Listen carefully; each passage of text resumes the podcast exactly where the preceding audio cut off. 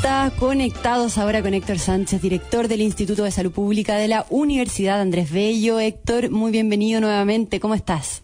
Hola, buenos días, eh, Magdalena. ¿Cómo estás tú? Muy buenos días. ¿Cómo muy bien, muy bien, Héctor. Muchas gracias. Héctor, eh, bueno, eh, acaba de haber un anuncio eh, por parte del gobierno, se adelantó el toque de queda, se extiende el estado de catástrofe para las fiestas patrias, y por esto para tener un especial cuidado, para evitar los rebrotes, ¿cierto? Acaban de anunciar el estado de catástrofe vence, que vence el 14 de septiembre, se va a renovar hasta el 25 de este mes, y durante las celebraciones el toque de queda va a pasar de las 23 a las 21 horas. Eso, Héctor, además del anuncio que había hecho ayer el gobierno y el Ministerio de Salud de la implementación de un permiso especial para las fiestas patrias, disponible del 18 al 20 de septiembre para reuniones de hasta cinco personas en lugares cerrados y de 10 en espacios abiertos. Además, se mantiene la prohibición de traslado a la segunda vivienda. Ah, va a haber cordones sanitarios y las fondas van a estar prohibidas. ¿Qué te parece, Héctor, este, estos anuncios? ¿Son medidas razonables? Eh, a ver, eh, hay, hay medidas en dos direcciones. Hay medidas en la dirección de eh, consolidar eh, las restricciones de movimiento, que por un lado ya la, extensión del estado de excepción, del manejo de, de la cuarentena, de los toques de queda y todo eso. y por el otro lado, la apertura eh, para eh, los días del 18 de septiembre. Y ahí tengo yo una, una, una mirada eh, ambigua, te diría yo. Por un lado, eh, creo que la gente hoy día necesita espacios de socialización mínimos. yo creo que las cuarentenas han sido extremadamente largas y por lo tanto hay como una petición por parte de la gente y un deseo de la gente de moverse un poco más y de poder compartir y principalmente con, sus seres queridos. Yo creo que ese, ese debe ser la motivación que ha tenido la autoridad para darle espacio a que el 18, 18 19 y 20 se produzcan esta, esta, esta eh, mayor permisividad para juntarse eh, las familias. Eh, esa es la primera parte, la parte positiva, como lo veo desde el punto de vista de que responde a una, a una necesidad. Sin embargo, eh, desde el punto de vista complejo eh, está lo siguiente, es una cosa muy difícil de controlar, porque eso si bien es cierto está orientado a las familias, el tema de poder controlar el movimiento de las personas, de un lugar a otro y, que se mantengan dentro de las distintas casas, eh, cuando son espacios cerrados cinco personas, cuando son espacios abiertos diez personas, no va a ser fácil de controlar, eso va a ser muy difícil de controlar, eso es lo primero. Y lo segundo, que en definitiva eh, lo que suceda ya eh, posteriormente a estas medidas, y cuando digo posteriormente estoy hablando una y media a dos semanas después de que se produzcan estas medidas, va a depender fundamentalmente de cómo el sistema de salud pueda eh, detectar precozmente a las a los a los positivos, a los nuevos positivos dentro de un periodo más de 48 horas y hacer una buena trazabilidad y aislamiento. Si eso funciona eh, la verdad es que las consecuencias van a ser solo positivas porque va a mejorar la socialización de las personas. Pero si eso no está funcionando a punto, ya podemos tener un rebrote importante. Fíjate que aquí hay un hecho bien interesante. Nos, eh, hemos estado analizando cómo han evolucionado otros países y hemos visto, por ejemplo, que tanto España como Italia, ambos, ya que están en periodo de vacaciones, en pleno periodo de vacaciones, son dos países turísticos en Europa, importantes países turísticos en Europa, los dos abrieron. Y los dos abrieron de manera bastante parecida, en términos de eh, abrir fronteras, eh, permitir las playas, permitir los espacios, eh, los restaurantes y, un conjunto de otros espacios de esparcimiento. están con espérate, pero es que aquí está lo interesante. Resulta que España ha tenido un rebrote muy importante e Italia no lo ha tenido. Mm. E Italia se ha mantenido abajo de manera sostenida.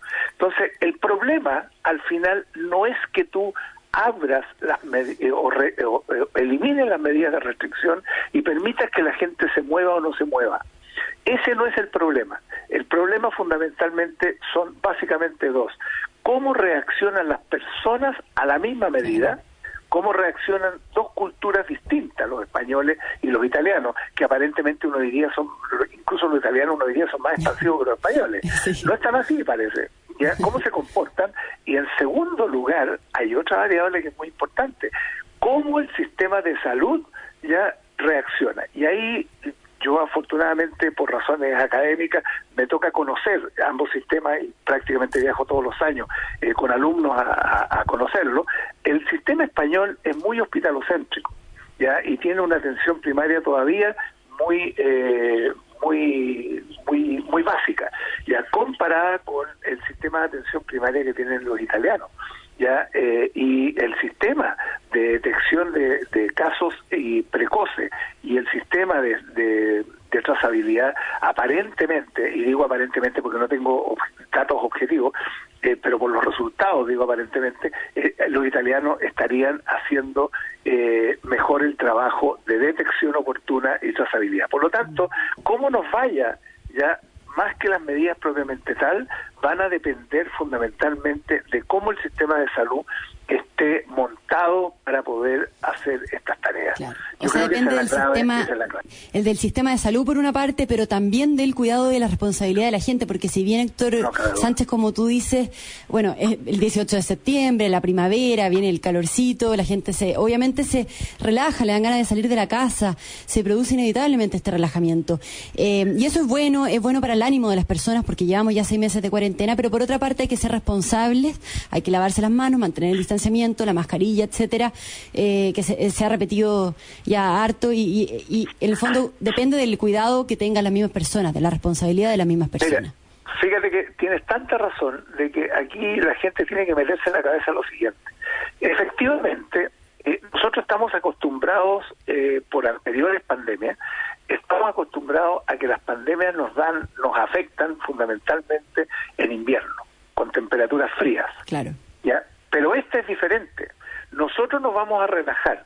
Nosotros vamos a ver que hay solcitos, nos da ganas de salir, nos da ganas de socializar, ya, y nos dan ganas, ¿no es cierto?, de, de, vivir una vida mucho más normal como la que vivíamos antes de, de marzo de este año. Pero resulta que este maldito virus ya no piensa lo mismo. Ya para él es indiferente las temperaturas altas, medianas o bajas y se ha visto que se expande con la misma velocidad en los distintos climas y, en los países, independiente de cómo sean las evoluciones de las temperaturas de esos países. Por lo tanto, desde esa perspectiva, el riesgo es exactamente el mismo. Mm. Por lo tanto, va a depender mucho lo que tú estás diciendo, de cómo las personas mantengan el distanciamiento físico ya y a continuación mantengan las medidas de protección. Yo creo que hay que ser tremendamente responsable. Ahora más que nunca hay que ser muy responsable para manejar los grados de mayor libertad de movimiento que estamos teniendo. Hay que ser tremendamente responsable. Pero por otro lado, la autoridad tiene una tremenda responsabilidad, ya de que en definitiva todo el sistema de detección oportuna y trazabilidad esté suficientemente bien montado. Si eso está funcionando bien, ya eh, esto debiera operar sin mayor problema. A mí lo que me preocupa es que los casos, los casos nuevos, ya que se detectan antes de las 48 horas, todavía no superan el 45%. ¿ya? Y eso significa que hay un 55%, esto en total país, porque en la región metropolitana eh, es menor incluso. Ya cuando tú ves esta, esta cifra, tú dices hay un 55% de personas que se, eh, que se que se detectan y se notifican después de las 48 horas, o sea, la autoridad toma control de estas personas después de las 48 horas. Por lo tanto, son personas que están, están contagiando a otras personas. Mm. Y esa situación es preocupante. ya Por lo tanto, ahí es donde hay que acelerar al máximo la, el trabajo que eh, yo sé que, la autoridad sanitaria está haciendo ya y están bien encaminados, pero todavía queda para poder reducir el, el impacto que puede tener una medida como la que estamos planteando, que por lo que te decía, yo creo que es indispensable que se produzca, porque eh, está, eh, está, está, está, bien el chileno, está cabreado ya de estar eh, de estar encerrado en sus respectivas casas y sin poder compartir. Eso es cierto, Héctor, y nos queda un minuto, pero eh, hay otro tema aquí con lo que tú dices que me gustaría conversar que tiene que ver con las listas de espera que han aumentado durante la pandemia porque los hospitales, las clínicas, los sistemas de salud se han eh, concentrado, han priorizado obviamente la atención en atender a los pacientes COVID. Eh, y eso al final es una situación súper compleja porque los pacientes crónicos se agravan, aumentan las muertes en exceso. y bueno, esa es una situación compleja en sí. Entonces hay un desafío porque además de disminuir las listas de espera y de atender a los pacientes no COVID ahora, que se está estabilizando la situación, hay que estar también preparados para los posibles rebrotes de coronavirus, que también vamos a ver qué es lo que pasa después de las fiestas patrias. ¿Cómo se enfrenta este doble desafío para el sistema de, salud? Mira, el tamaño, el tamaño del problema no es menor. Te voy a dar dos, dos tres cifras para no cansar a los auditores. Lo primero, eh, se proyecta que más o menos a fin de año vamos a tener 180 mil pacientes GES en lista de espera y vamos a tener en prestaciones los GES eh, en lista de espera del orden de los 3.300.000. Por lo tanto, estamos con el doble de listas de espera que las que teníamos antes de eh, octubre del año pasado. Por lo tanto, estamos frente a un problema muy importante. Otro dato que, que es importante, el diagnóstico de cáncer de mama ha bajado en un 80%. Esto, esto no significa que las mujeres se están enfermando menos, esto significa que se está detectando menos. Y esto genera un problema tremendo para el sistema de salud. Porque van a tener, para, para el sistema de salud público y privado, porque van a tener que enfrentar simultáneamente la demanda normal de la población la demanda de los crónicos que tienen que atenderse y la demanda por COVID. Y esto, indudablemente, que va a requerir medidas de corto plazo y medidas de mediano y largo plazo. Por, por lo pronto, en el corto plazo se van a requerir más recursos, se van a requerir un gran esfuerzo ampliando horarios de atención, aumentando la producción del sistema público de salud y del sistema privado y también va el sistema público que tener que comprar servicios al sistema privado para poder dar respuesta a las demandas de la población, porque a la gente no la vamos a poder seguir haciendo esperar. Yo creo que esos son los grandes desafíos del corto plazo y en el mediano plazo hay medidas mucho más estructurales para aumentar productividad, aumentar gobernanza en el sistema público, pero también para hacer unas reformas más profundas, porque el sistema nos ha mostrado que tal como está organizado no da el ancho para enfrentar todas las demandas del país. Héctor Sánchez, director del Instituto de Salud Pública de la Universidad Andrés Bello. Bueno, vamos a ver cómo el sistema enfrenta este desafío grande que se viene a corto, mediano y largo plazo. Un abrazo grande, Héctor, y hasta la próxima semana. Hasta la próxima semana. Saludos. Muchas gracias. Saludos.